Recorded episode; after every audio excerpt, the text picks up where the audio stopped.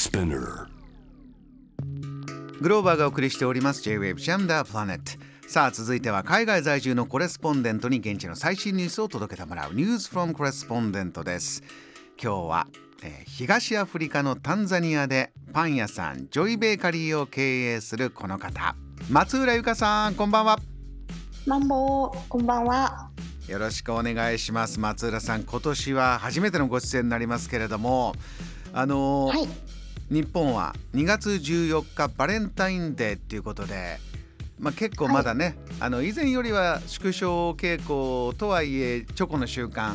あるんですよ。タンザニアどうですか？こうバレンタインデーチョコを送ったりってあります？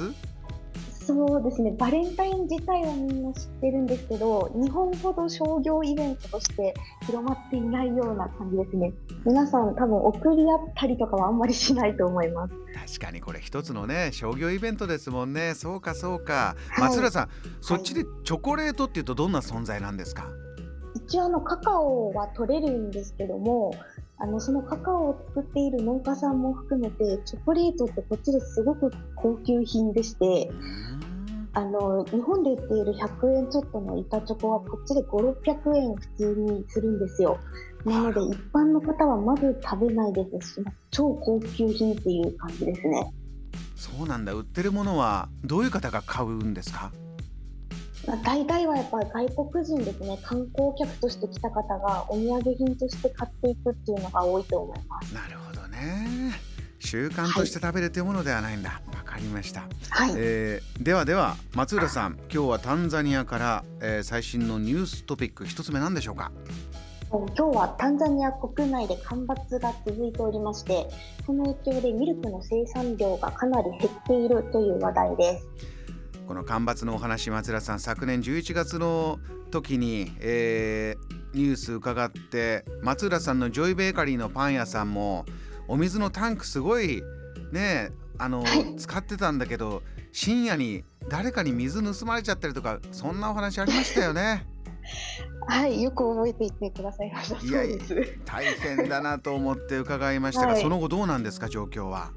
その後ですね、あの時ちょっと水がないないと騒いでいたんですけど、その後逆に雨季がちゃんとやってきまして、えただあの例年よりもちょっとこう後ろ倒しになっているような形で雨季が来ているので、例年であればそろそろもうなくなっているような時期なんですけど、えっと未だにちょっと雨季が長引いているような形で、先週もかなり土砂降りになって。はうちはあのパン屋の屋根が落ちてきかけるような あのもう本当に至る所から雨漏りがしてですね床が水浸しになって大変でした。今度は極端ですね。そうなんですよ大ね変。なくなったり降ってきたり。いやあの松浦さん明るくお話しいただいてますがそれはそれで大変なんだ。えそれでその今回ミルクの生産量が減っちゃってるっていうのは以前あった大変な干ばつの影響がどう出てるんですか？えーとまあ、干ばつはですね私があのここにタンザニアに来ても45年になるんですけど、はい。まあ、ずっと言ってはいてあの、まあ、地球温暖化の影響ですね。気候変動があのかなり激しいのでアフリカもその影響を受けていて干ばつはもう例年ずっとあると言われているんですけどもともとタンザニアは酪農がすごい盛んな国でしてはい。あのアフリカ大陸内でも牛の保有率でいうと2番目に大きいと言われてるんですね。3400万頭牛がいると言われてるんですけどはい。にもかかわらずミルクが全然消費されていないっていう問題とええ今回のこの干ばつに合わせて、まあ、あの牛さんのための餌と水が足りないっていうことでどんどんあの牛が死んでしまってあミルクの生産量もかなり減っているっていうことみたいです。そうですか松浦さんはパン屋さんですからこういった牛乳ミルクというのは使う機会多いですか？そうですね、使います。かなり使うんですけども、実はあのタンザニア産のミルクはそこまであの会社の数も多くなくてですね、あの高いですし、質もそこまで良くないので、あの牛乳を選定するのにかなりあの始める前に宿泊した記憶があります。あの日本のミルクに慣れてるとちょっと癖があるとかなんかちょっと違いがあるという感じなんですか？そうですね。ちょっと臭みが残っているなっていう感じがしますいろいろね皆さんねあの本当味覚とかの感覚って国で違いますけれどそうなんだ。タンザニアのミルク、はい。えー、では、えー、もう一つタンザニアの最新ニュースお願いします。えーと、もう一つは東アフリカ一の金持ちの方、えーと、モハマド・ジュージっていう方なんですけどその方が炭酸飲料の授業でコカ・コーラとペプシに挑んでいるという話題です。これはいいですね。ちょっとスケールの大きいお話えー、そうですね血気盛んな。はい。ね血気盛んなタンザニアのモハメド・デウジさん。この方東アフリカでナンバーワンリッチマンなんですか、そうですね、えー、っと私の認識だと以前最後に記事見た時アフリカ大陸について書かれてたと思うんですけど、まあ、それぐらいのお金持ちの方なんですよね。通称あのモハメドの門を取ってあの門門ってみんなにあの愛称で呼ばれている方なんですけども、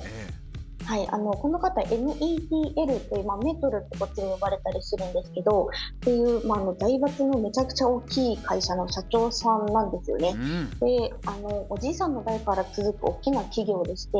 もう事業でいうとやっていない事業はないっていうぐらいもう食品から建設業からあの輸送業から何でもかんでもやっているっていう会社なんですけども、えー、あのフォーブスにもあのお金持ちの長者番付の時に名前が毎年上がるくらいワールドクラスの方ですね。すごい、はい、このモーモーさんが、あの、はい、タンザニアから世界にコカ・コーラ炭酸飲料で勝負にかけるということですか？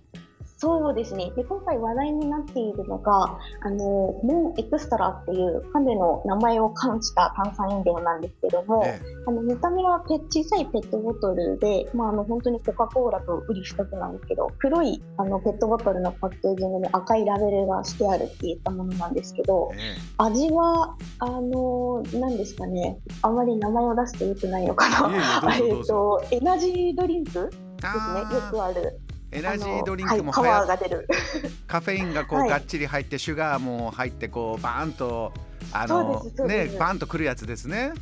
はい、まさにその味がしていまして、えーと、これの売れ行きが大変好評ということで、現在アフリカ、タンザニア以外でも8カ国で展開中ということなんですけど、これがあの昨年10億本のボトルをもう売り上げていて、あと2年、3年で40億本まで増やすというふうに息巻かれているっていうことです。いやもうエクストラ。松浦さん、はい、これはご自身で買って飲んだりもします？街中で飲んでる方もよく見たりします？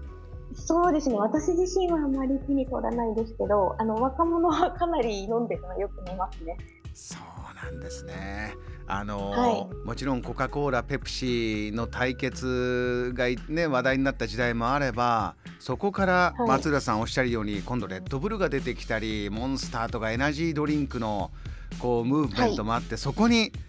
どうですかね？もうエクストラいけますかね？食い込んでると思います。そうですね。アフリカ大陸内だといけるんじゃないでしょうか。おお、日本まで来ますか？どうですか？あ、どうですかね。まずは多分皆さんも大陸制覇って思ってるんじゃないですかね。いやちょっとこのお話はね。私なんかはワクワクしますけれども、えー、そちらでもでも応援するムードですか？あそうですね。応援もうちょっと桁違いの億万長者なのであまり応援っ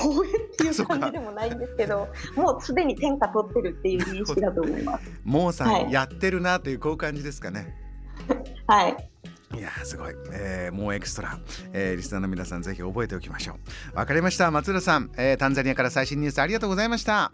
はいありがとうございました東アフリカタンザニアでパン屋さんジョイベーカリーを経営する松浦由香さんにお話を伺いました。JAM The Planet.